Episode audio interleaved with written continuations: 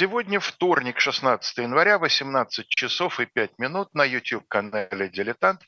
Программа «Параграф 43», программа, в которой два учителя бывших 43-й школы.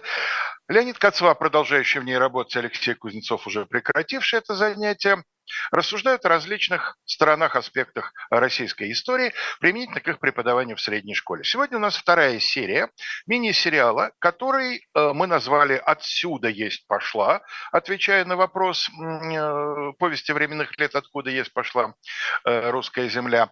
И посвящена она периоду, который многие историки считают периодом расцвета э, древнерусского государства. Это период княжения Ярослава Мудрого. И э, мы не успели в прошлый раз сделать Ярослава Мудрого полноценным киевским князем, пока он у нас еще обретается в статусе новгородского князя и ведет борьбу со своим старшим э, неполнокровным братом Святополком э, за киевский престол. Значит, э, мы покинули нашего героя неделю назад, можно сказать, в один из самых драматических моментов этой борьбы, когда э, Святополк, бежавший после поражения э, при Любиче, э, бежавший к своему тестю, э, польскому королю Болеславу Храброму, вместе с ним, заручившись его поддержкой, одержал победу над дружинами э, значит, Ярослава э, в сражении при Берестье, ну, сегодня известно нам как город Брест, конечно же, да. Вот, собственно, с этого момента это у нас на дворе 1018 год. С этого момента мы и продолжаем наш рассказ. Точнее, рассказывает Леонид, а я ему стараюсь не очень мешать. Ну, я только уточню, что э, вообще вот то, что они неполнородные братья, это по летописи. Да. А частенько считают, что они вообще сводные. Потому что э, Святополк якобы приемный э, сын э, Владимира, а на самом деле сын его старшего брата э, Ярополка, чью беременную жену Владимир захватил. И поэтому не очень понятно, кто из них э, старший, кто младший. Они примерно одного возраста, чуть не в один год даже родились, у них разные матери.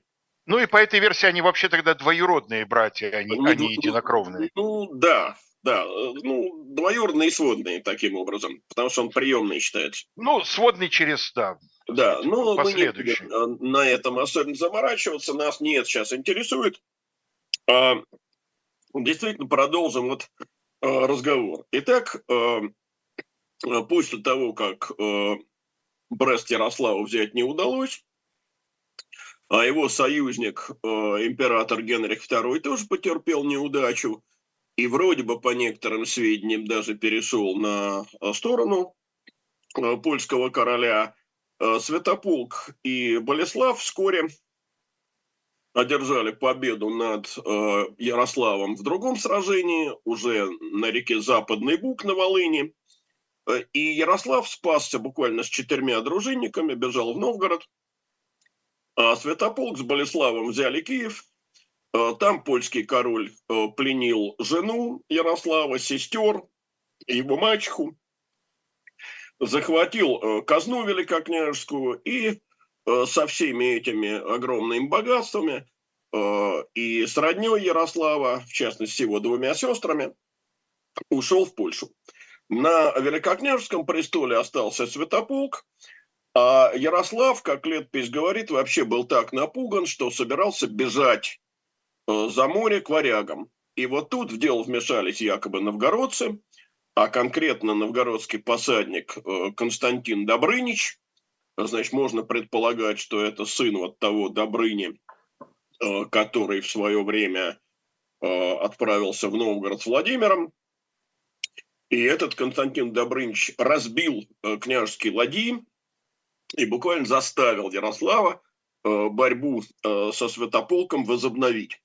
Э, новгородцы даже деньги собрали большие, э, наняли варяжское войско, и вот э, с этими варягами и новгородцами Ярослав в 1018 году снова подступает к Киеву, и Святополк, поддержки поляков не имеющий, бежит к печенегам.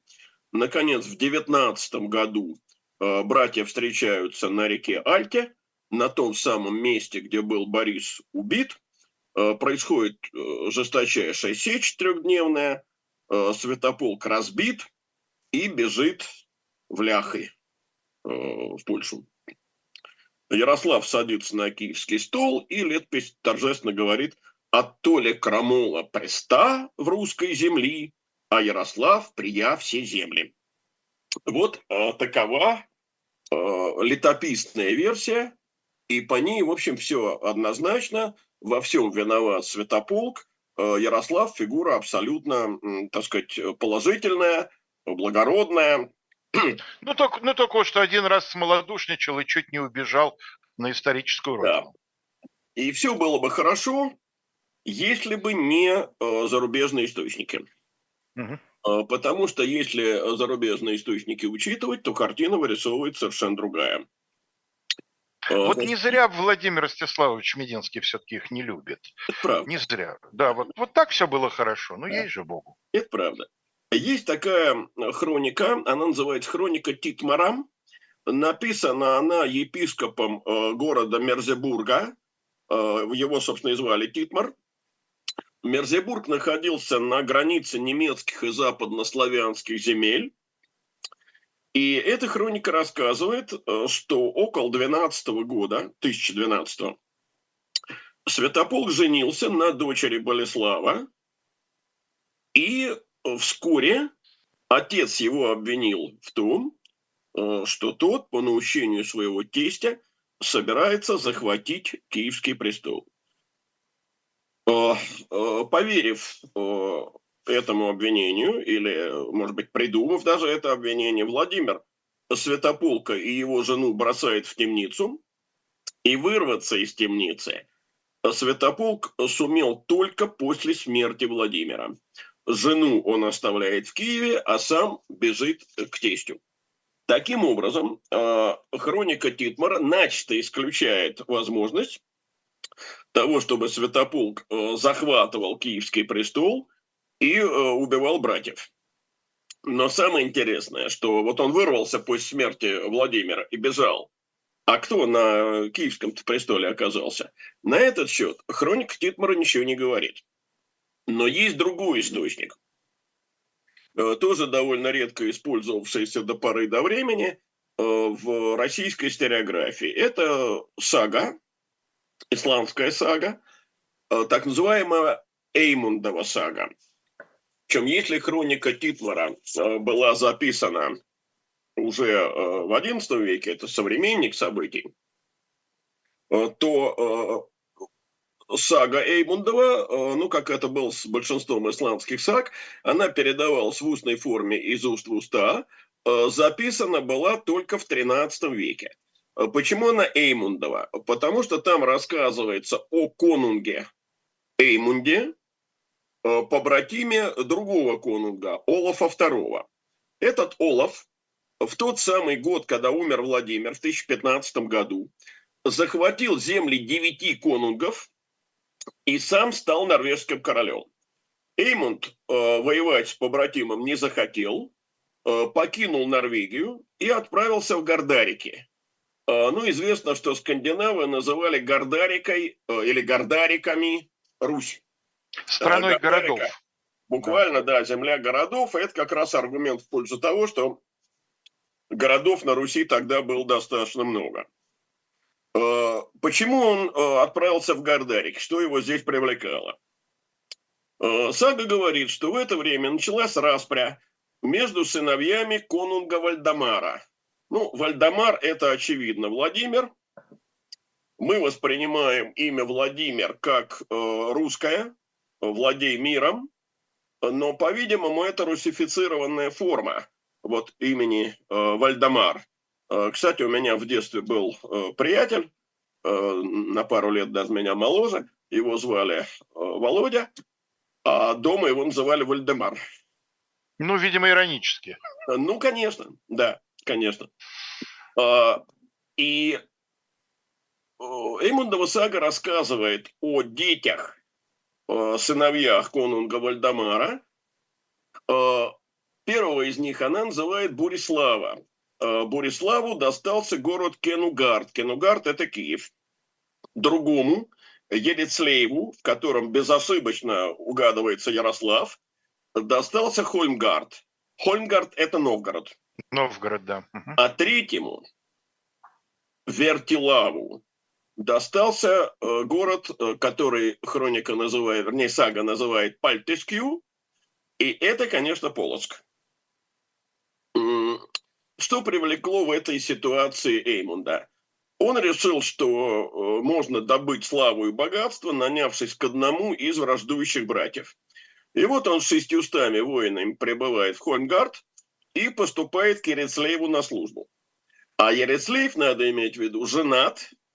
Э, это действительно так. Ярослав действительно был женат на Ингигирд э, в православном крещении Ирине. Это дочь того самого Олафа II. То есть он сам Э, так сказать, наполовину э, скандинав, и э, у него жена, видимо, из Норвегии. И вскоре Бурислав требует от Ерецлеева отдать ему часть владений. Но Ерецлеев этого не делает, наносит им поражение, напротив, сам захватывает его княжество. Через год Бурислав опять нападает, при обороне от войска Бурислава Ирецлеев получает рану. Из-за этой раны он будет всю жизнь хромать, а мы знаем, что Ярослав Мудрый действительно был хромец. И в третий раз Бурислав нападает на Ярослава, но тут уже ночью, видим по приказу Ерецлеева, Эймунд со своими людьми проникает в шатер Борислава и отрубает ему голову. Дружина Борислава бежит, и после этого, говорит сага, весь народ в стране пошел под руку Ерецлеева конунга и поклялся клятвами, и стал он конунгом над тем княжеством, которое они раньше держали вдвоем.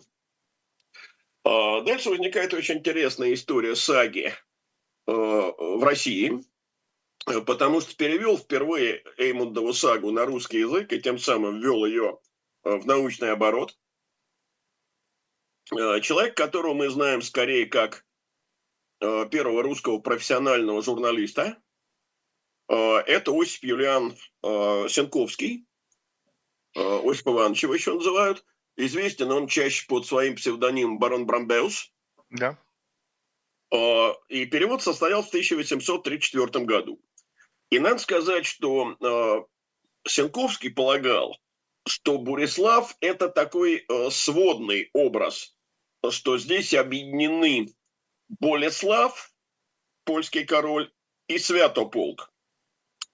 Но э, так не получается, потому что э, вот по хронике Титмара э, получается, что э, вот этот Борислав Святополк изгнан был из Киева – Э, за два года до гибели. Значит, Борислав – это явно не Святополк. Тогда кто? И вот тут я сошлюсь на наших с тобой комментаторов. Уж не Борис ли? О, один из которых спрашивает, почему имена княжеские все двуосновные, а Глеб и Борис не двуосновные. Ну, дело в том, что э, с именем э, Глеб там есть определенные сложности.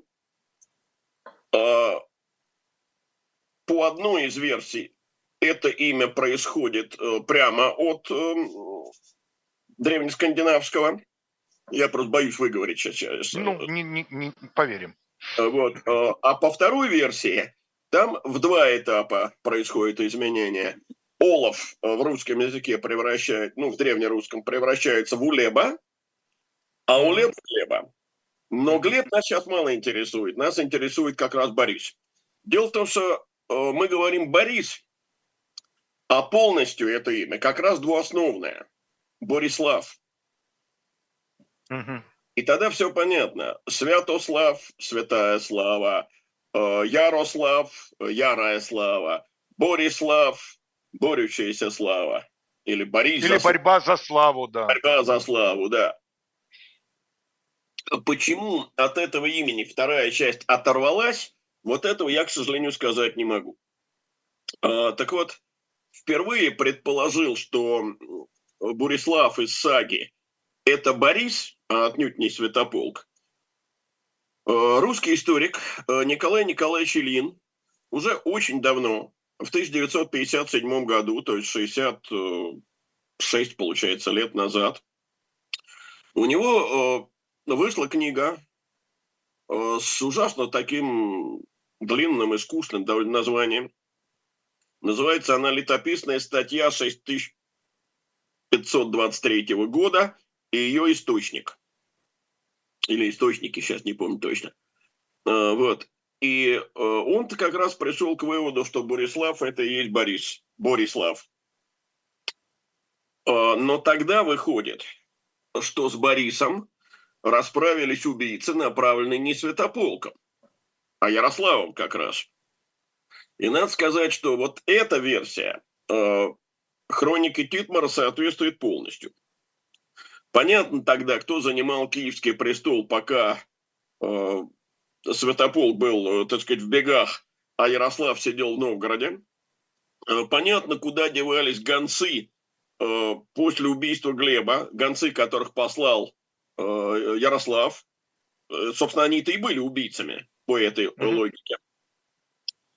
Ну, и тут есть еще одно подтверждение. Значит, дело в том, что, по-моему, в конце 60-х годов великий археолог Валентин Лавренч Янин нашел такой артефакт, который он назвал печатью Святополка. Там на одной стороне изображен князь с крестом, державой и, кажется, в венце, а на противоположной стороне изображен святой. Но там изображение было довольно стертое, и Валентин Лавренч принял это изображение за э, святого Петра. Ну, дело в том, что изображения святых, они все очень э, каноничны. Но с тех пор э, подобных печатей э, найдено э, было еще около десятка. И, в общем, стало понятно, что это никак не Петр, что это роман, святой роман. Угу. Казалось бы, при чем здесь? А при том, что роман – это крестильное имя Бориса. И если так, значит, какое-то время Борис действительно вопреки э, летописи, на Киевском престоле сидел, потому что он изображен там вот в великокняжеском обличии с э, державой и крестом. А, и тогда это согласуется и с хроникой Титмара, и э, с гипотезой э, Ильина. Э, так вот, опираясь... И с народной поговоркой «кто громче всего кричит, держи вора» получается. Это само получается... собой. Это само собой. Тут э, даже я бы сказал вот что. Ну, мы все знаем, когда писал летопись. Это XI век, э, главным образом э, времена Владимира Мономаха. Э, то есть, э, ну, Мономаха, Всеволода, э, его отца, э, это все потомки Ярослава. Конечно. И совершенно очевидно, что летопись э, заведомо была тенденциозна. Э, вообще не нужно предполагать, Э, что летопись – это такая бесстрастная хроника. Нет, летопись – это политический документ. И очевидно, что летописец был в данном случае пристрастен. Так вот, отталкиваясь от гипотезы Николая Николаевича Ильина, или точнее опираясь на нее, э, Игорь Николаевич Данилевский э, реконструирует события следующим образом. Вот то, что я сейчас буду рассказывать, это как раз интерпретация Э, Игоря Николаевича, за которым я в данном случае следую. Э, значит, после э, смерти Владимира Киевский престол в полном соответствии с его волей занял его сын Борис. Борис, который вообще был князем ростовским, но являлся любимцем Владимира и предполагался его наследником на киевском столе. Ярослав, к тому времени подготовившийся э, к борьбе против отца, Прости, пожалуйста, Лень, я уточняю. Да. Я правильно понимаю, что это означает, что принцип старшинства был нарушен, потому что Борис не а, старший? Совершенно верно. Владимир собирался э, нарушить этот принцип старшинства и, в общем, фактически его нарушил. Э, так вот, э, Ярослав выступил по этой реконструкции э, против Бориса, и в битве над Днепром Э, осенью 2015 э, года его разбил. И тут, надо сказать, еще одно недоумение развеивается. Мы ведь не знаем, почему Ярослав решил выступить против отца, почему он отказался посылать в Киев э, вот ту установленную дань в 2000 гривен, о которой мы говорили в прошлый раз. Если э, вот к этой схеме обратиться, э, к тому, что Владимир решил сделать своим наследником э, Бориса вне очереди, э, то возмущение Ярослава и отказ его посылать установленную дань в Киев становится совершенно понятен. Святополк, который сидел в это время в тюрьме, сумел из киевской темницы бежать, действительно отправился к Болеславу за помощью, Э, Борис, э, разбитый Ярославом, попытался себе э, Киев вернуть, но Ярослав с наемниками варяжскими и при поддержке киевлян нападение отбил. Вот при этом нападении на Киев со стороны Бориса Ярослав был ранен и получил хромоту. А в 17 году Бориса убили варяги, подосланные Ярославом. Вот э, то, о чем рассказывает хроника Эймунда, сага Эймунда, прошу прощения.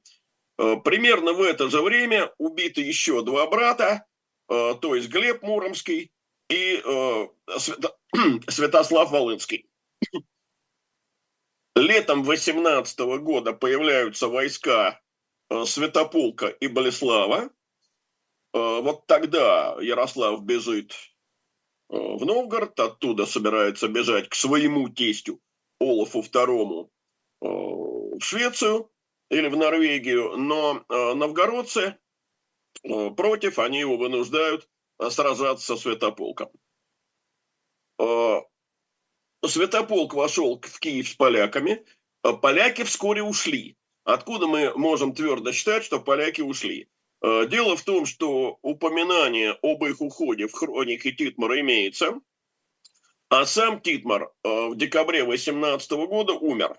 Э, то есть поляки ушли еще при его жизни, он успел об этом в своей хронике сообщить.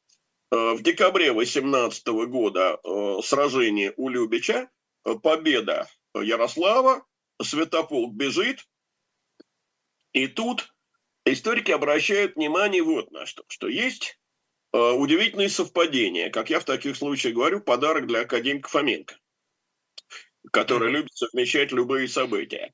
Значит, это сражение под Любичем э, в 16 году и сражение на реке Альте, которое произошло то ли в самом конце 18-го, то ли в самом начале э, 19 -го года. Они очень похожи. И историки предполагают, что это одно сражение, которое реально произошло э, при э, Любиче. Теперь смотрим, э, что по этому поводу э, сообщает повесть временных лет. «И пробежали адскую землю, гоним Божьим гневом», имеется в виду Святополк, э, «прибежав пустыню между Ляхой и Чехой, и живот свой в том месте.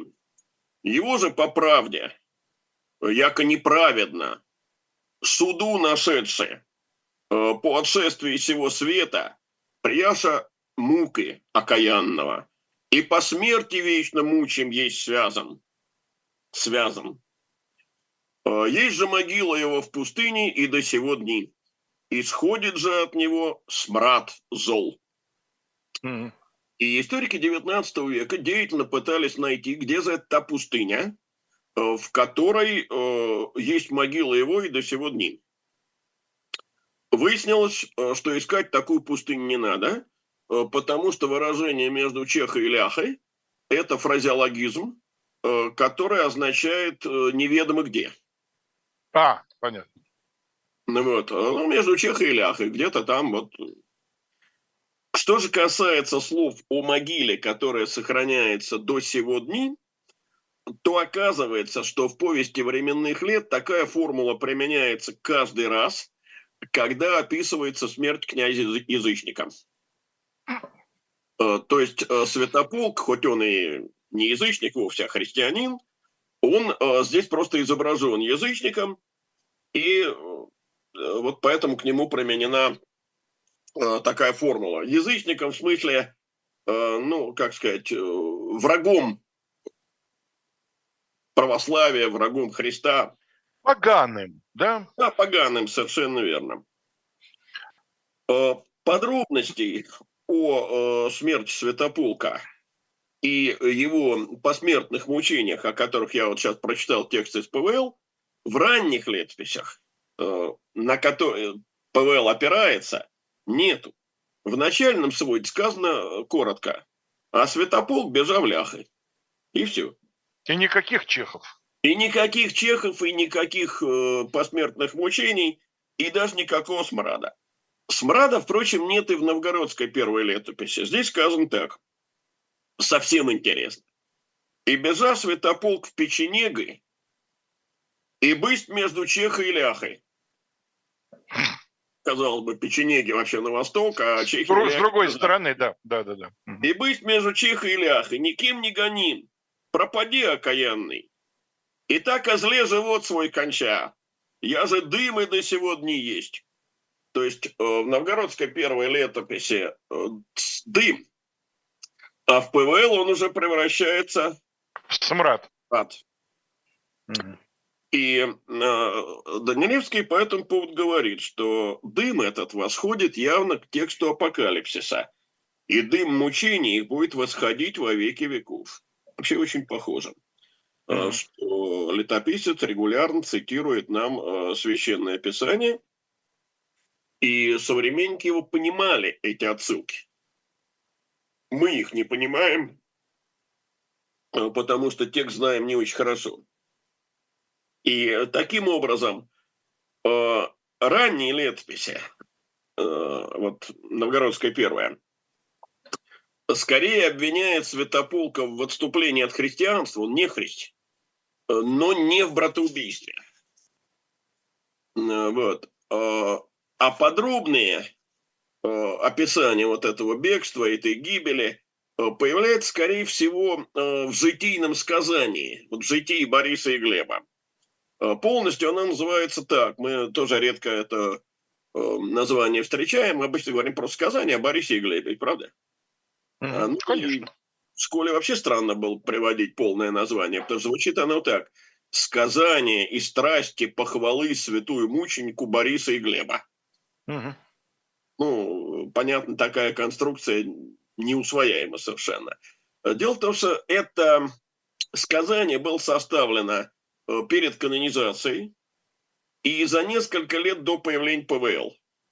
И вот здесь как раз в этом сказании дым заменен с братом. Давайте прервемся. Э, середина часа. Сейчас мы посмотрим рекламный ролик, потом я скажу пару слов о книжках, угу. и мы вернемся к этому детективному сюжету.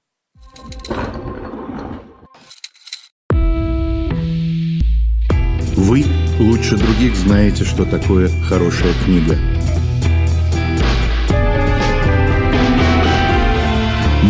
Лучше других знаем, где ее можно купить. Книги на любой вкус с доставкой на дом. Интернет-магазин «Shop Diletant Media».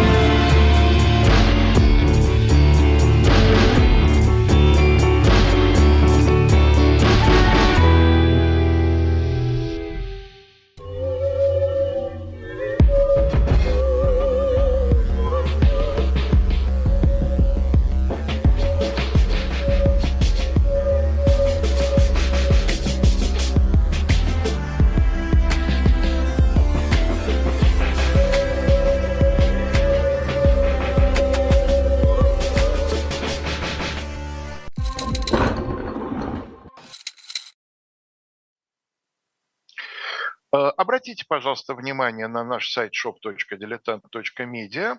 Там, как обычно, эм, много всего интересного. Поклонники наших графических романов, э, ждите в достаточно ближайшем, достаточно близком, самом ближайшем будущем появится предзаказ на шестой том значит, не пропустите, потому что, как обычно, предзаказ будет означать достаточно выгодное в коммерческом отношении предложение. Ну а сегодня особенно хочется обратить ваше внимание на эм, книгу, которая называется «Подвижники Монпарнаса», которая написана израильским историком Аликом Эпштейном и посвящена тем иностранным художникам, которые в первой половине 20 века селились в Париже в районах Монпарнаса и Монмартра. Э, многие из них были выходцами из Восточной Европы, в том числе немало было евреев, наверное, это объясняет интерес именно израильского историка к этой компании. Книжка совершенно замечательно издана в художественном отношении, она очень красочная, очень информативная для всех людей, которые интересуются искусством. Как мне представляется, это будет очень неплохой подарок либо себе, либо кому-то другому. Ну а мы возвращаемся к э, э, заключительной части нашего средневекового детектива. Э, да, детектив мы, собственно, заканчиваем.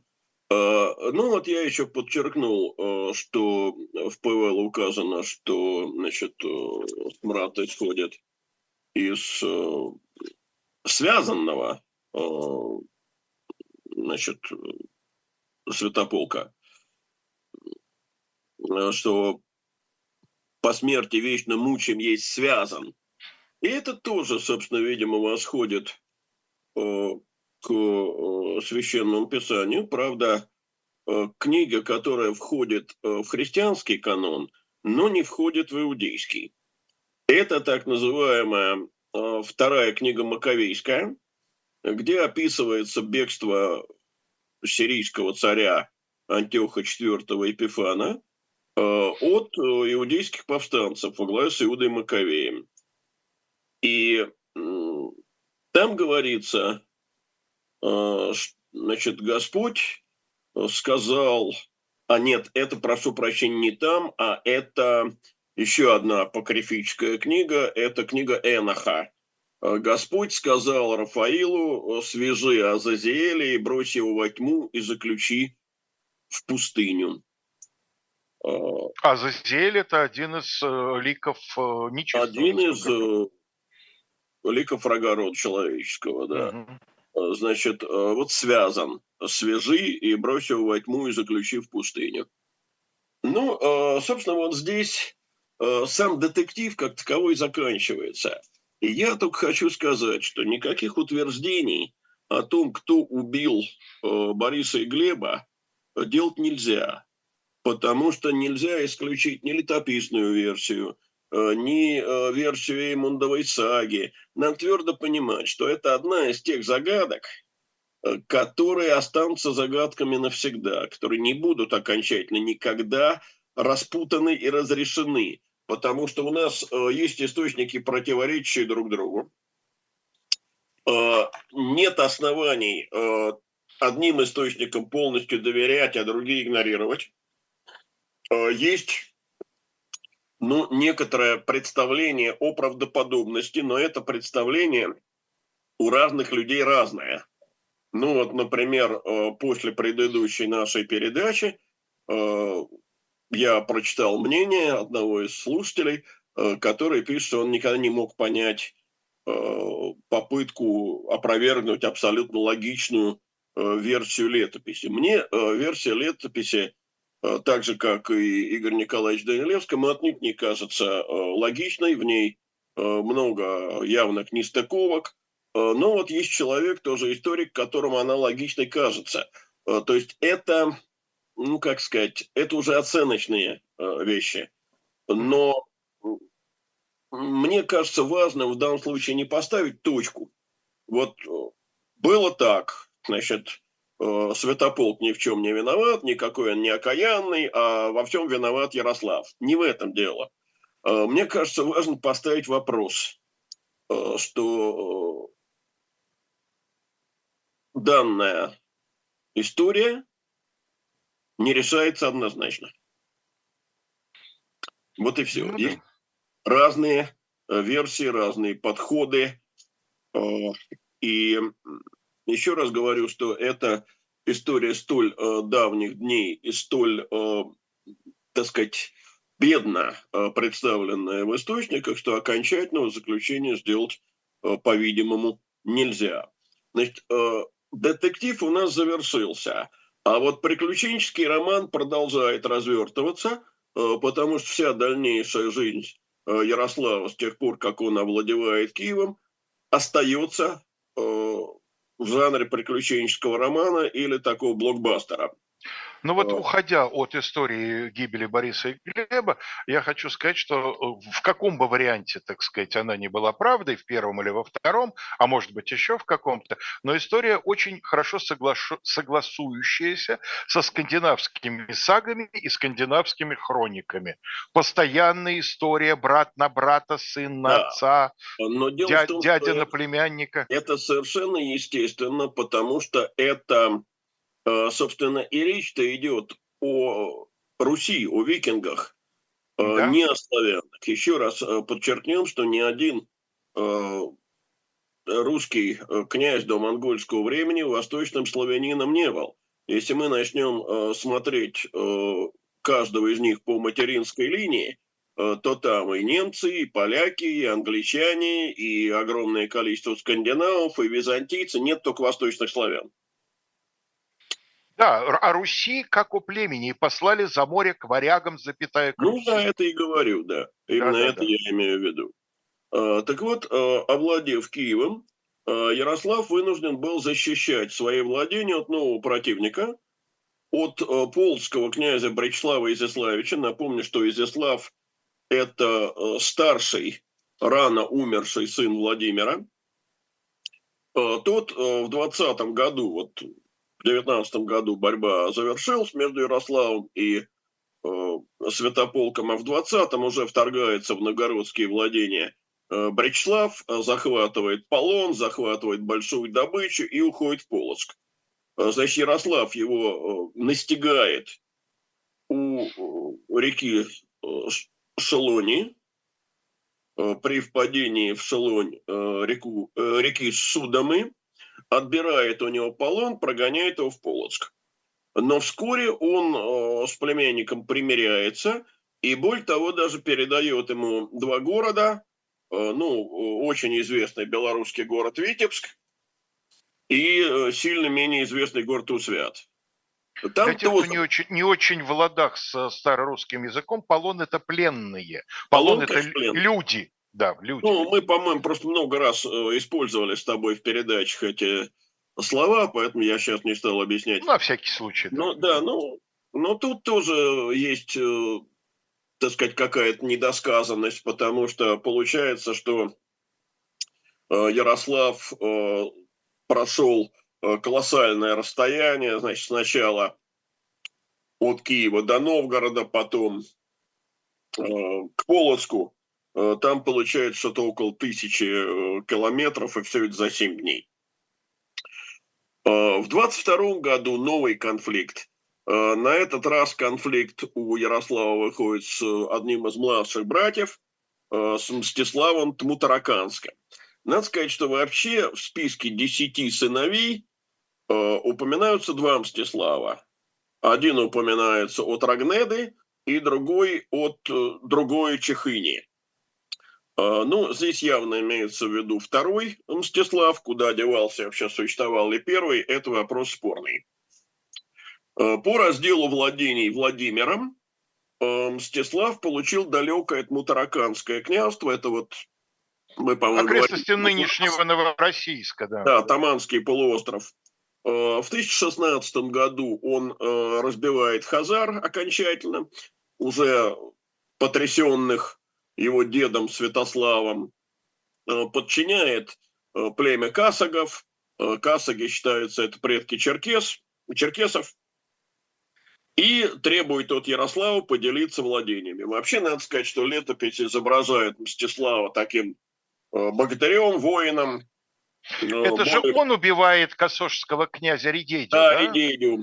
Вот. Причем там в схватке он изнемогает с этим богатырем Редеди, выхватывает в последний момент э, засапожный нож и э, убивает Редедю, хотя они, в общем, договаривались, что мерятся силой, а не ножами. Э, Согласно родословной моей дважды прабабушки, это ее предок прямой. Ух ты! Но на самом деле вранье это чистой воды, потому что на этого Редедю в конце 17 века... А, так родов... Редедя предок, а не Мстислав? Редедя, Редедя, нет. А, так вот этого Редедю родов 200 записали в свои предки, когда ну, родословец этот самый подтверждать надо было. Это понятно, когда родословец 16 века утверждался, там... Так что черкес из меня, к сожалению, не получился. Ну, да. Ну вот, и э, вообще летопись Мстислава этого изображает таким, ну, как сказать, поздним, поздней репликой э, князя Святослава Старого, таким вот воином без страха. Воином, да? Князем-воином. Да, да, да, да. И вот теперь он требует от Ярослава поделиться владениями. Э, Ярослав ему отдает Муром. Э, Мстиславу этого мало. В итоге они сходятся э, в битве в 1022 году при Листвене, это близ Чернигова. Победу одерживает Мстислав. То есть вот летопись не изображает Ярослава всегдашним победителем. Э, Ярослав в очередной раз бежит в Новгород. Э, предводитель его варяжского отряда, э, воевода Ясун, руководил варяжскими наемниками, вообще за море. Но Мстислав старшего брата не преследует, а наоборот посылает к нему гонца с предложением «Сяди на своем столе в Киеве, Э, занеже ты еси больший брат, так как ты старший брат, а мне будет си сторона, то есть левобережье Днепра, Черниговщина. И вот они в 24 году разделили древнерусские земли по э, Днепру. Значит, Киевщина достается Ярославу, Черниговщина Мстиславу, и начали они жить мирно и братолюбиво, престашу усобица и мятеж, и быть тишина, великая в земле. Вообще надо заметить, что слово «тишина» э, следует понимать как отсутствие усобицы, конфликта, как мир, то есть некий идеал. И э, я вот всегда э, люблю задавать своим школьникам вопрос, а правильно ли будет говорить о тишайшем царе Иване Васильевиче и грозном царе Алексей, Алексей Михайлович. Да. Угу. Фокус в том, что да, правильно, потому что и гроза, и тишина – это не только и не столько личные характеристики, сколько тишина – это тот идеал, к которому надлежит стремиться, а гроза – это средство для установления тишины. Это я в данном случае на Ивана Семеновича Пересветова ссылаюсь. Угу. Вот. А, ну, а, в 30 году умирает польский король Болеслав Храбрый. Э, поляк, э, братья совместно в польские владения врываются, э, в частности, ту территорию, которую мы сегодня называем Галицией, захватывают огромную добычу и возвращают в состав древнерусского государства так называемые червенские города, то есть города Червоной Руси. Это Перемышль, Червень, Теребовль, Звенигород – Э, города эти когда-то Владимир Святой, то есть их э, отец присоединил к своим владениям, э, ну а затем польский король их захватил во время похода 1018 года. В 30 году Ярослав вторгается в землю Чуди. Напоминаем, что Чуть – это предки эстонцев, эстов и строит на западном берегу э, Псковского озера крепость, которую называют именем своего святого покровителя Юрьев. Э, потому что Ярослав, Тарту, да. Ярослав в святом крещении Георгий или Георгий Юрий. Да, это совершенно верно нынешний Тарту, но вообще у этого города интересная судьба э, с точки зрения эволюции названия. Он сравнительно недолго был Юрьевым, а потом его захватили крестоносцы, он стал Дерптом. Дерптом, да. Угу. В качестве Дерпта вошел э, в состав Российской империи э, после Северной войны. Оставался Дерптом до времен Александра Третьего, когда э, на поднимающейся волне русского патриотизма снова стал Юрьевым. Э, ну а в 1918 году в независимой Эстонии э, стал Тарту, и уже в Советском Союзе его больше не переименовывали. И сегодня он остается опять независимой Эстонии, тоже Тарту. А, кстати, знаешь, э, куда в 18 году э, русская часть Дербского университета переехала mm-hmm. в обстановке гражданской войны? Я не знал, узнал совершенно случайно, совсем недавно, в Воронеж.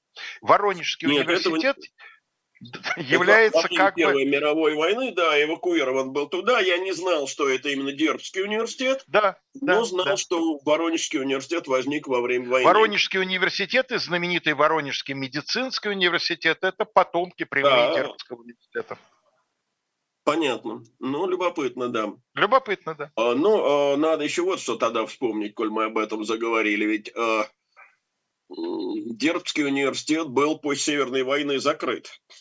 Да. Это немецкий университет. Восстановили его при Александре II в 1802 году, но уже как русский. При Александре Первом. При Александре Первом, конечно. Да.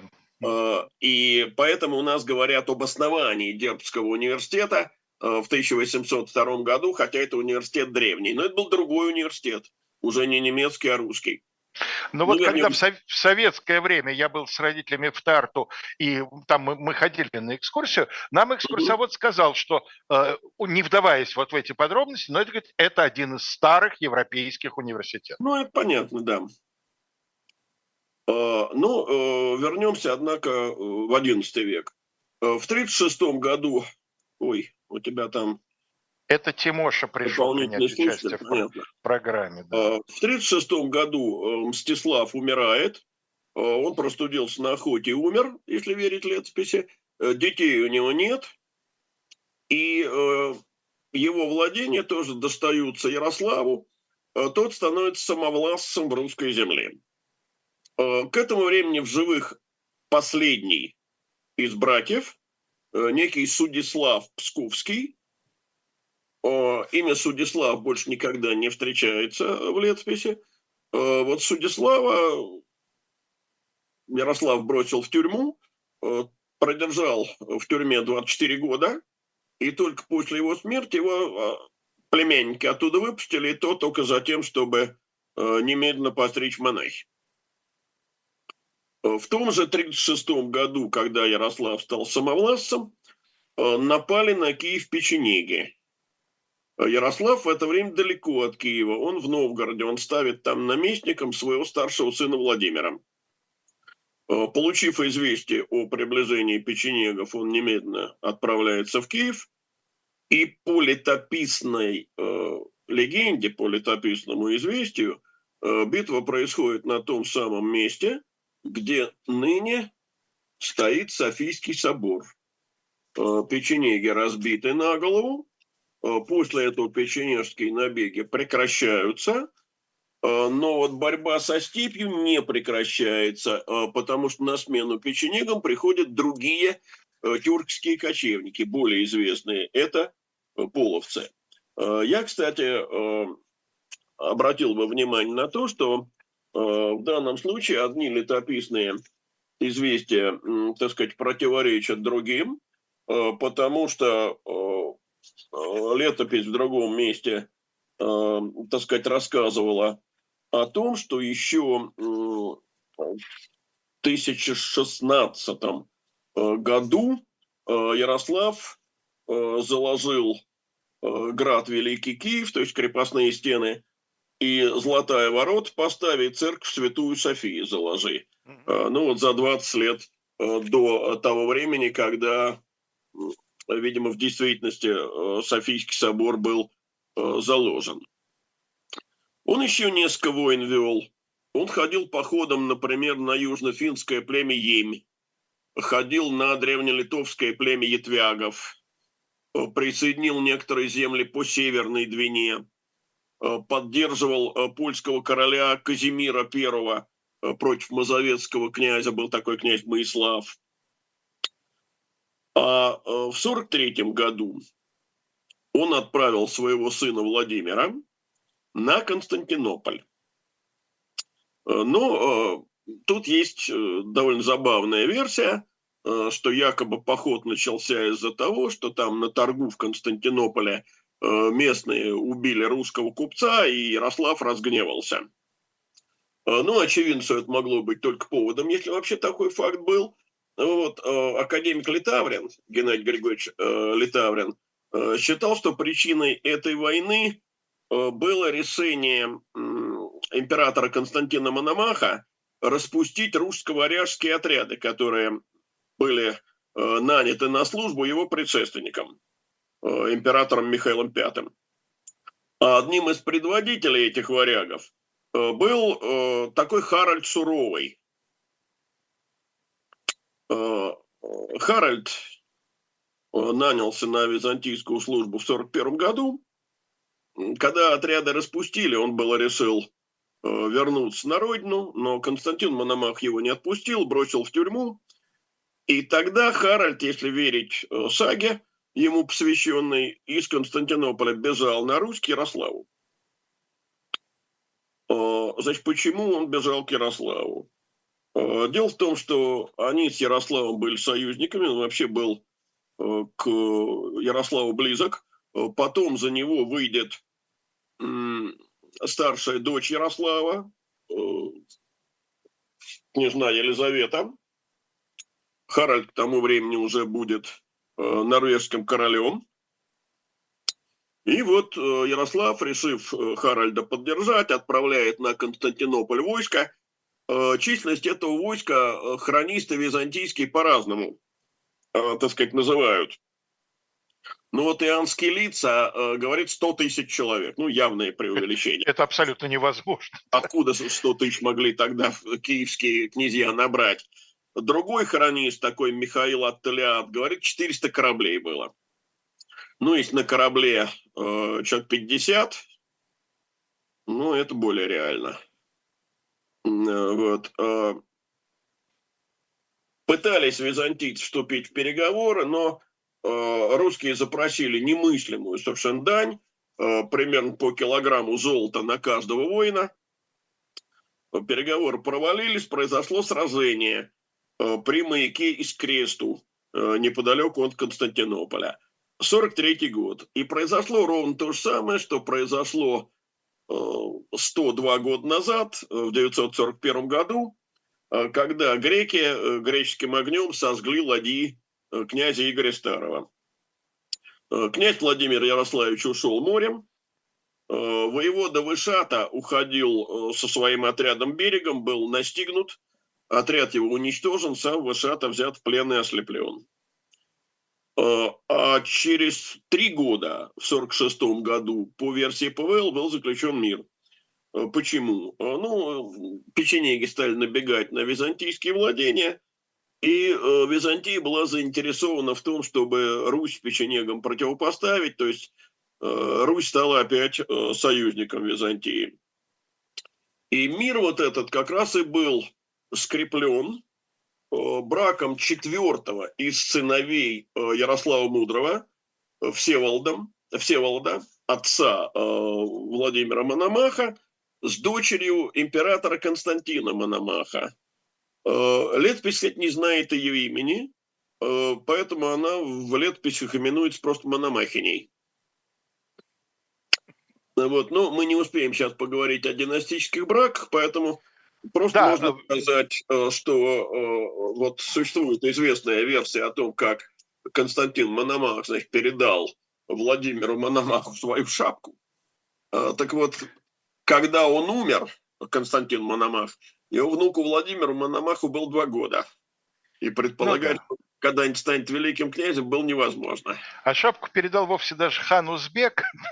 В виде золотой тюбетейки. В виде золотой тюбетейки, очевидно, фор, форма ее вполне говорит, э, так сказать, да. откровенно. Ну что, вы сейчас послушали достаточно древнюю историю, а если вы останетесь, переключитесь на канал «Живой гвоздь», вас, видимо, ждет разговор о ближайшем будущем, потому что в программе «Особое мнение» у Айдара Ахмадеева Валерий Дмитриевич Соловей, известный своими прогнозами.